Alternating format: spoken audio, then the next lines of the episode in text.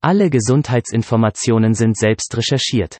Dieser Podcast ersetzt nicht das Gespräch mit einem Therapeuten oder Arzt. Weitere Informationen findest du in der Infobox.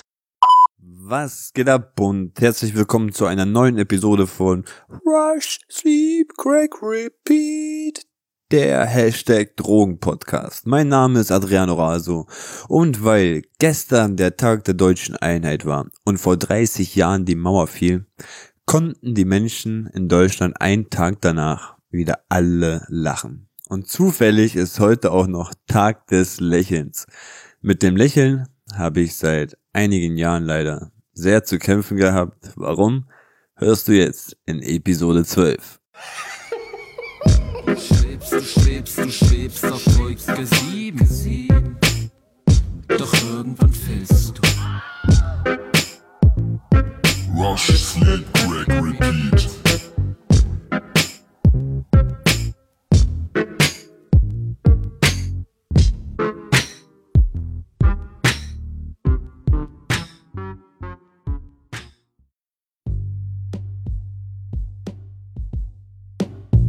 Ja. Was bin ich eigentlich für ein Typ Mensch so? Ich bin eigentlich der Typ Mensch, der ja, der sehr gerne gelacht hat. Ob jetzt wegen Flachwitze oder oder wegen meiner Meinung nach den Grund, dass ich einfach überdurchschnittlich kitzlig bin. Ich lach mich einfach über jeden Scheiß, der ansatzweise lustig ist, schlapp. Und ähm, ja, so wie gestern vor 30 Jahren die Mauer fiel, so Stein für Stein, so fielen mir auch meine Zähne aus. Stein für Stein für Stein. Und am Anfang war das ja wirklich so, ich muss dir vorstellen, sau schmerzhaft für mich, dass ich sogar bis zu acht Ibuprofen am Tag geschluckt habe. Und wer Zahnschmerzen kennt, der weiß, dass diese Schmerzen kaum auszuhalten sind und ja, und man sich am liebsten seinen eigenen Kopf abreißen würde, nur um keine Schmerzen mehr zu fühlen. So ähnlich halt wie bei Ohrenschmerzen. Man kann einfach nichts dagegen unternehmen, so. Man kann da einfach nur elendig drauf hoffen, dass die Tabletten endlich anfangen zu wirken und ja, das habe ich halt so alle zwei, drei Stunden immer, immer wieder wiederholt. Und dann gab es dazwischen so manchmal kleine Pausen, wo erstmal nichts passiert ist, aber aus eigener Erfahrung wusste ich, dass das nur die Ruhe vorm Sturm ist. So. Meistens ist halt kurz danach immer ein Stück Zahn abgebrochen und ja, die Schmerzen fingen von vorne an und dann sogar immer eine Stufe schlimmer als zuvor. Und manchmal waren es halt nur kleine Stücke von den Backenzähnen, die während des Kauens ja einfach mitgegessen wurden und ja, es mir erst später aufgefallen ist, sage ich mal so. Und manchmal war es aber auch einfach mal die Hälfte vom Zahn, so einfach der halbe Zahn, der dann plötzlich lose im Mund lag und ich den einfach nur ausspucken konnte. Und ja, Stein für Stein und Bahn für Bahn ging's dann Zahn um Zahn. Wie gesagt, so anfangs war das wirklich nur mit Schmerztabletten zu ertragen und irgendwie später habe ich das Gefühl gehabt, ja, dass einfach keine Schmerzen mehr empfunden werden können, auch jetzt wegen dem hohen Konsum von Kokain und Crack bei mir. Und soweit ich weiß, wurde Kokain sogar vor langer Zeit auch mal als Schmerzmittel eingesetzt und sogar von den Ärzten verordnet, aber das ist wirklich, glaube ich, Anfang des 19. Jahrhunderts gewesen oder so. Ja, mit der Zeit verlor ich dann somit immer mehr Zähne und das sogar komplett schmerzfrei. Unglaublich so beim Essen oder beim Kaugummi kauen oder ja einfach mal beim Zähneputzen so. Die Wochen und Monate vergingen und ja, mit der Zeit verging dann auch mein Lächeln.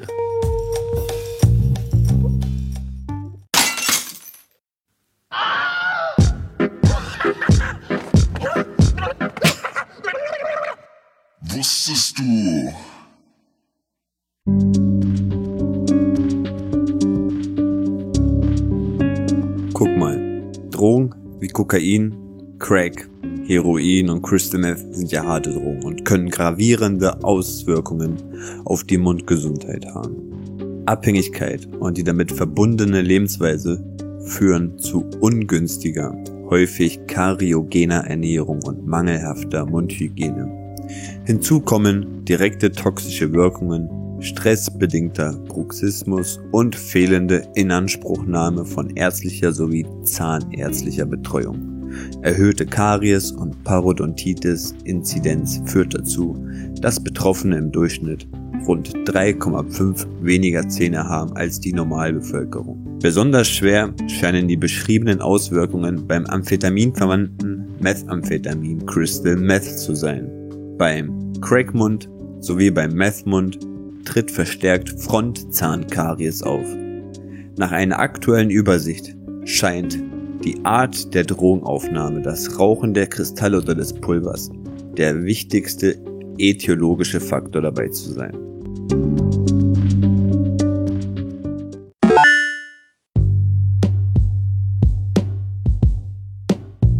Warum bin ich denn nicht öfter mal zum Zahnarzt gegangen, fragst du dich. Ganz einfach.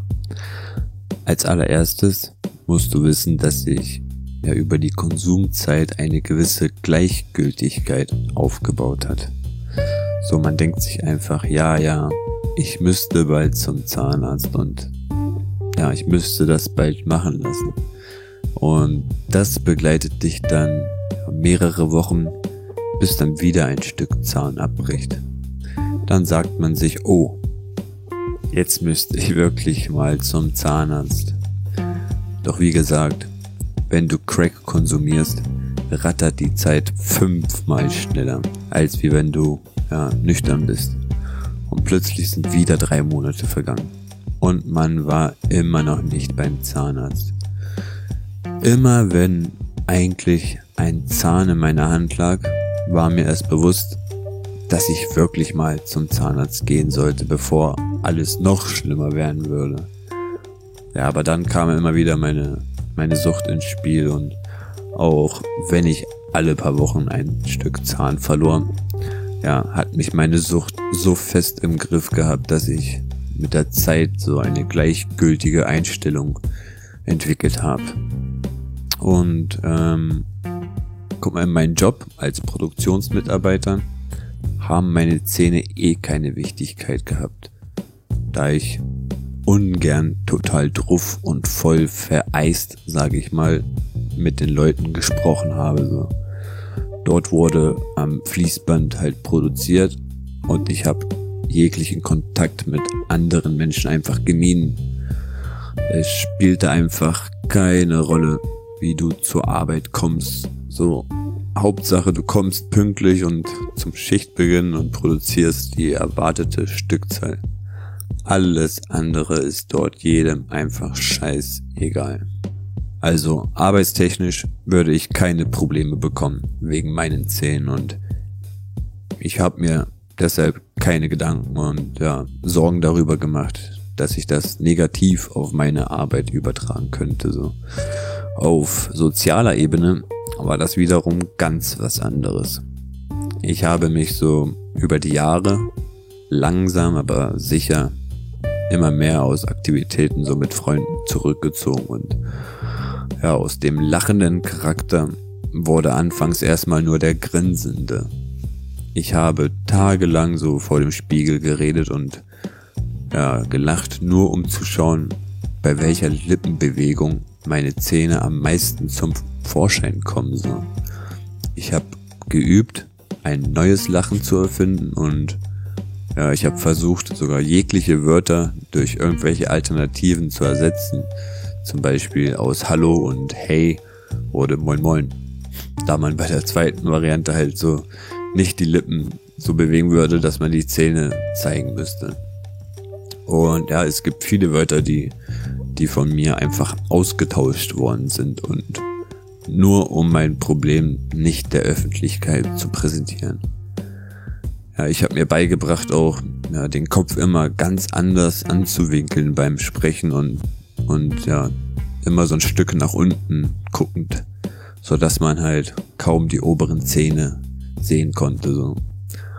Und ja, Tag für Tag wurde es halt einstudiert und geübt, bis man halt solche Dinge voll automatisiert im Alltag verwendet halt. Und ja, das Lachen wurde nur noch ganz dezent als Grinsen wahrgenommen, so eher wie so ein, wie so ein Schmunzeln. Und ja, falls es dann aber doch mal den Moment gab, wo ich wirklich real einen Lachanfall bekam, ja, habe ich mir auch zu dieser Situation was einstudiert. Zum Beispiel, entweder habe ich mir eine oder beide Hände vor den Mund gehalten, ja, oder es kam sogar die legendäre Verbeugung ins Spiel. So, diese Verbeugung, ja, die ist wirklich hilfreich gewesen, da man manchmal halt bei starkem Lachen oder bei starkem lauten Lachen öfter mal dazu neigt, sich auf, auf die Oberschenkel zu klopfen, so, weil man halt so krass im Lachkrampf ist. Und ja, diese Methode hat es mir halt möglich gemacht, laut und halt mit offenem Mund zu lachen. Und ja, wie schon gesagt, meistens habe ich darauf geachtet, nicht zu lachen, sondern nur zu grinsen. Und ja, das hat aber auch sehr viele Nachteile, wenn man in einer, zum Beispiel, wenn man in einer lustigen Runde sitzt, lachen alle anderen halt übelst laut und sich manchmal übelst schlapp über irgendwas, während du ja nur grinsen tust. Bei anderen ja, erschafft das ein, ein, ein komisches Gefühl, so was ich auch selbstverständlich voll und ganz nachvollziehen kann. So ist es nicht, aber ja, man erscheint bei fremden Menschen auf den ersten Blick auch total unsympathisch, obwohl man ja eigentlich total der Lachmensch ist. Und ja, und ich habe wirklich immer viel und gerne gelacht und ja, für mich war es wie eine Strafe, nicht mehr lachen zu dürfen. Aber ich war ja selbst schuld, weil ich nie was dagegen unternommen habe, damit ich wieder lachen konnte. Und im Freundeskreis wussten nicht alle über mein Problem Bescheid, also ich habe nur die wenigsten damit eingeweiht. Aber aufgefallen, dass etwas nicht stimmt, ist ja bestimmt allen mit der Zeit so. Ja, meine begleitende Gleichgültigkeit hat die ganze Thematik nur verschlimmert und ja, mich immer mehr in die Scheiße reingeritten, sage ich mal so. Ja, ich habe mich immer mehr sozial zurückgezogen und ja, habe nur noch mit mit einer Handvoll Menschen halt Kontakt gehabt, die meine Probleme kannten.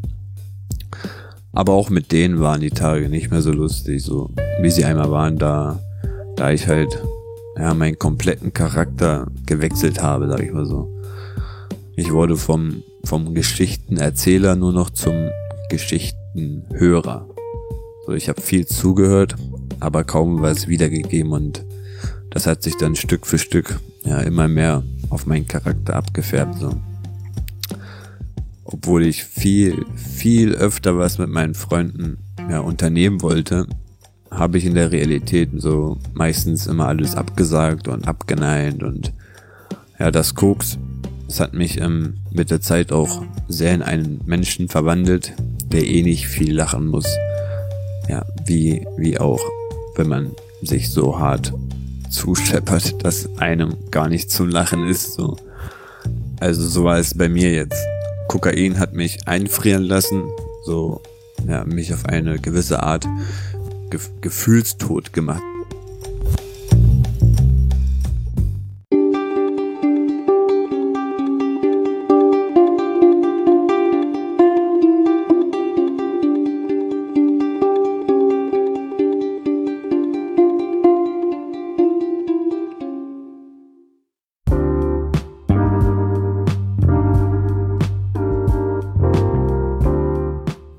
Nachdem ich aber jetzt halt Stück für Stück wieder ins Leben gekommen bin und ja, keinen Konsum von Kokain oder Crack betreibe, ja, ist es mir halt enorm wichtig, endlich wieder lachen zu können. So.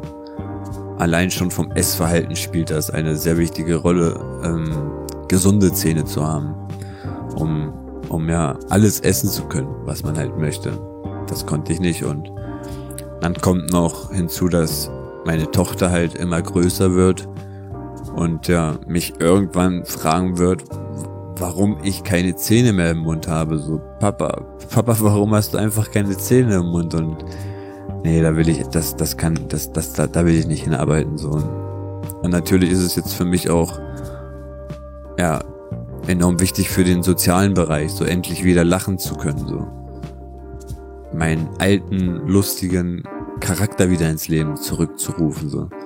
So, meine Depri-Zeit ist, ist nun schon lange vor, ja, schon lange vorbei und Geschichte und ich möchte, ähm, ja, das, das neue Kapitel halt mit einem Lachen beginnen, sag ich mal so. Und vor einiger Zeit habe ich dann den Schritt gemacht und bin zum lokalen Zahnarzt gefahren, habe ihn meine Vergangenheit so geschildert und ja, da ich kein aktueller Junkie bin, sondern ein Ex-Junkie, habe ich mich halt für meine Vergangenheit nicht geschämt, so, sondern ich wollte endlich ja, meine Zukunft in die Hand nehmen und gestalten, so eine eine Zukunft mit mega viel Freude am Lachen und Leben halt.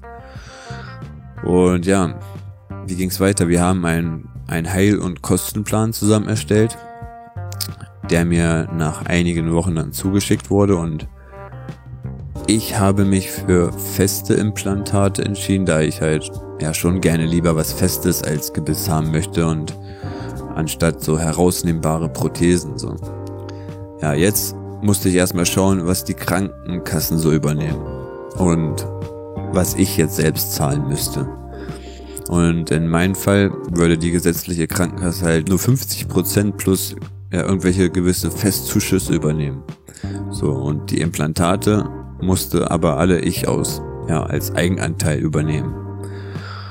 Auf, auf Instagram habe ich sogar mein, meine Community die Chance gegeben, mal mitzuraten, wie hoch der Betrag letztendlich war. Und falls du auf Instagram bist, solltest du mir folgen, um viel, viel mehr Content aus meinem Leben mitzubekommen. Einfach add, rush, sleep, crack, repeat. So, und ähm, was haben die Leute im Durchschnitt geantwortet? Im Durchschnitt antworteten die meisten zwischen 3 und 6.000 Euro. Das wäre mein Eigenanteil gewesen. Und ja, ich werde die Rechnung, die ich bekommen habe, auch nochmal posten, falls du mir nicht glaubst, aber jetzt halte ich fest, so. Als, als Gesamtbetrag für meine nötigen Operationen wurde, und das ist ohne Narkosekosten, knapp 20.000 Euro angegeben. Das ist kein Scherz, so. Mit Narkose kommt das Ganze sogar bis knapp 21.500 Euro hoch. Und ja, meine Krankenkasse übernimmt davon 50% plus 2600 Euro Festzuschüsse, wobei ich ja dann im Endeffekt bei knapp 10.000 Euro Eigenanteil bin. Ich dachte nur so, ja, während meinem Konsum wäre halt Crack rauchen ein teures Hobby gewesen, aber, aber sogar danach zeigt sich, dass Crack wirklich ein sehr, sehr teures Hobby für mich gewesen ist. So. Und ja, sobald die OP jetzt stattgefunden hat, werde ich auch ein paar Vorher- und Nachher-Bilder dazu posten. Und damit du die sehen kannst, folge mir einfach auf Instagram at Rush Sleep Crack Repeat.